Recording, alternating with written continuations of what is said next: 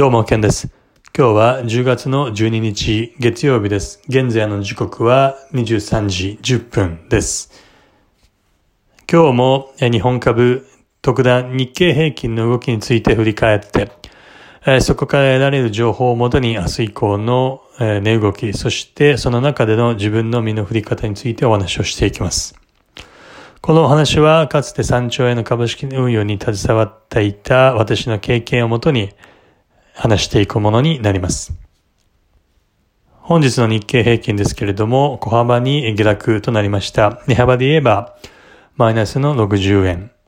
騰落率ではマイナスの0.26%ということでした。ま下落はしておりますけれども、23,500円という昨日お話しした、まあ、フロアとなって、えー、下値として、えー、維持していただきたい基準、水準というのを本日の安値、23,500円近辺ギリギリのところで、えー、反転し、そして、まあ、終わり値こそマイナスで終わってますけれども、えー、23,500円以上の値を保ったまま、保ち続けたまま明日へ、えー、越したといったところになります。で、これは当然、えー、いいペースで来ていると解釈をしています。で、その中で明日以降、特に明日ですね、見る点はもう非常にシンプルです。え先週の後半からですね、かなりもう見る点というのは絞られてきてるんですけれども、まあいよいよ佳境に入ってきたなというような、えタイミングが今です。で、その見るべきポイントというのは、えー、昨日のその1週間の見通し、もしくは、え、先週の金曜日の時点でお話をしたことと同じなんですけれども、まずですね、前提条件として、明日も、えー、大型株にすなわち時価総額の大きい企業の株式にしっかりとした資金が入ってくるかどうかというのが非常に重要なのは変わりません。そして海外勢の、えー、先物ですね。これの、えー、売買がどうなっているのかというのが、えー、次に、まあ、重要な点ですけれども、今日に限っては海外勢全体としては、えー、っと、売り越しでしたね。えっと、まあ、ずっと先週から注目している主要プレイヤーの一つである、まあ、ゴールドマンサックスに関しては、今日は買い越しでした。ただ、え他の主要どころは、まあ、総じて、まあ、売り越しといったところで、まあ、一方で国内が買い越しているといったような手口を見せたのが、まあ、今日でした。で、先物のこういった需給、または手口と、手口といったものは今日単体で海外勢売り越したからダメだというものではなくて、えー、足元、先週からですね、まあ5日ないしは6日営業日、えー、続いていたこの買い越しの、ある種のトレンド、基調が、え、今後もですね、まあ今日の下落、下落というか売り越しを挟んで、明日以降も買い越しの基調が続くということであれば、それは全然何も問題ない、え、ことです。したがって、チャート的に23,500円以上を、えー、揉み合ったとしても維持する。そして大型株にしっかりとした資金が入ってくる。そして海外勢の先物手口の、えー、買いのトレンド、買い越しが明日以降も続く。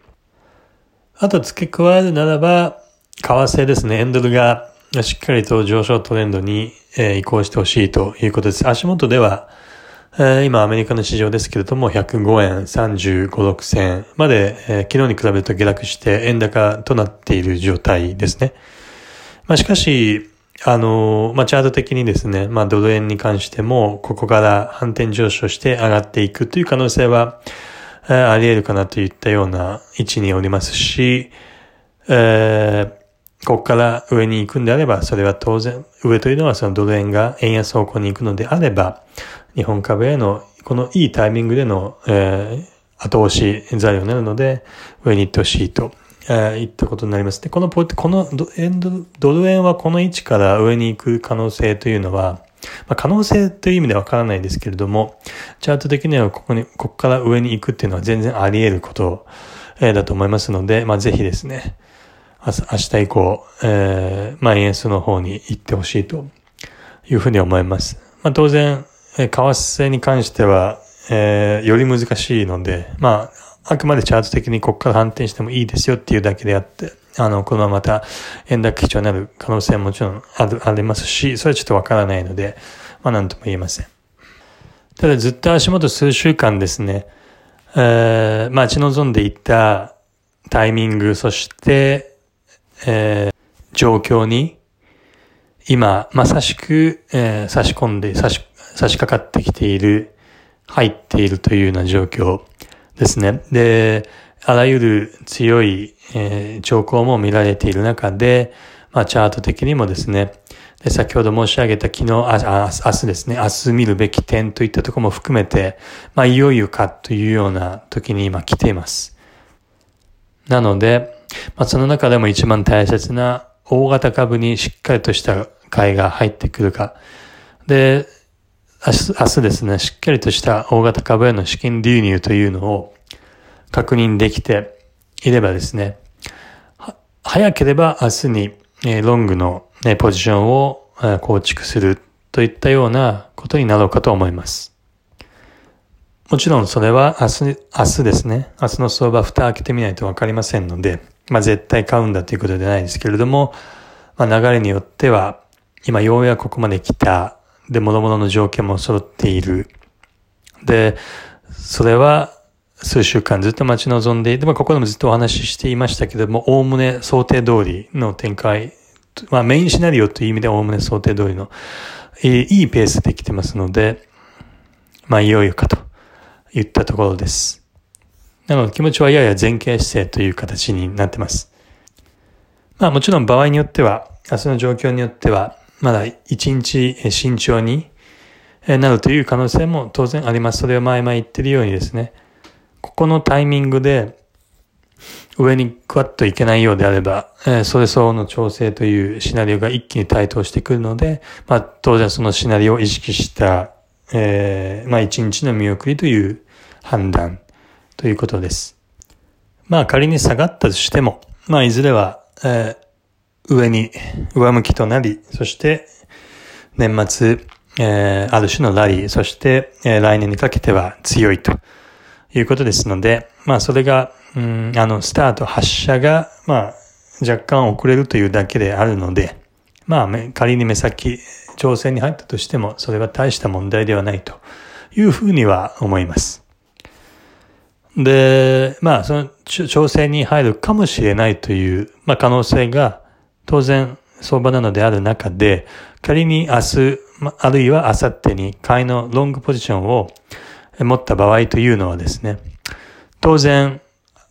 あの、まあ、可能性として、まあ、自分の中の考えの、考え、考えにおける可能性として上に行くんだろうということなので、ロングを持つわけですけれども、当然、一寸先は闇の相場ですから、ロングを持ち、持った後もですね、ロングポジションを持ちつつも、え、いつ、え、真逆の、ね、展開になっても、え、大丈夫なようにですね、そこは、上に行くんだという予想に基づいて持ったロングにもかかわらず、そこに別に特にこだわり持たずにですね、まあいつもの通りなんですけれども、あの、まあすぐに、えー、おかしいとなった場合は撤退します。まあそのような方針で、今回も、えー、ロングを、えー、持っていく、ような形になります。仮に、えー、っと、いい感じで、えー、っと、まあ予想が、予想というか、まあ、か、かけた方向にうまく波に乗れてですね、あの、リが乗ってくるということになれば、前もお話ししたように一定程度アドレナリンが脳内に出るぐらい、出るまではですね、まあしっかりと、えー、まあホールドして例を伸ばしていくというような形になります。ただやっぱり大事なことは、これ繰り返しになっちゃうんですけど、非常に大事なのであれなんですけれども、仮にもうロングだろうがショートだろうがポジションを持った時に、反対の動き、もしくは想定以上に強い、あるいは弱いとなった時に、あれおかしいなと感じる時はもう何も考えずに真っ先に撤退します。それで、利益、かすかに利益が乗ってようが、えー、まあ、損になろうが、もうそこはもう関係ないということですね。すぐに逃げます。そして今回も仮にロングポーションを持ったとしても、それは例外ではないということです。まあ、まだ10月ですからね、まあ、あの、そんなに焦らずですね、まあ、うまくロング乗れたら乗れたで、それは良しとしていいことであって、まあ、仮に10月また調整が入って、えー、本格的な上昇ラリーが11月、12月に持ち越されたとしてもですね、まあ年、年末に向けてそういった時期は非常に楽しい、まあお話ができると思いますし、えー、ことさら来年に入って、来年はもう本当に個人的にはですね、かなり強いんだろうなっていうふうに思ってます。まあ当然波乱、波乱含み、そういったものを含、あの、挟みつつということだと思いますけれども、来年の日本株については、世界の中でも相対的に強いんではないかというような、まあ当然妄想なんですけれども、まだ当然その時になってみないと誰もわかんないことですから、偉そうなことは言えないですけど、ただまあ個人的なその思いとしては来年強いだろうなというふうにちょっと思ってますので、非常に面白い、えー、状況というのを、まあ、世の中のですね、皆さんと、まあ共有できるんじゃないかなっていうふうに非常に楽しみにしてます。今日のお話はもう以上に、えー、しますが、えー、っと、まあ、最後にですね、まとめると、明日の見るべき点というのは、もう一重に大型株にお金がしっかりと入ってくるかどうか、もうそこだけと言っても過言ではないぐらい、そこだけを見ます。で、他の要素としても先ほど申し上げた、冒頭に申し上げた他の複数の要素も見ますけれども、やはり明日に関しては大型株にしっかりとしたお金が入ってくるかどうか、で、チャート的に23,500円以上をしっかりと維持できているかどうか。このあたりで可能性としては明日にロングを入る、えー、かもしれませんし、えー、まあその次の日ですね、水曜日以降になるかもしれませんということになります。はい。で、今晩は以上になります。今日もありがとうございました。ケンでした。失礼します。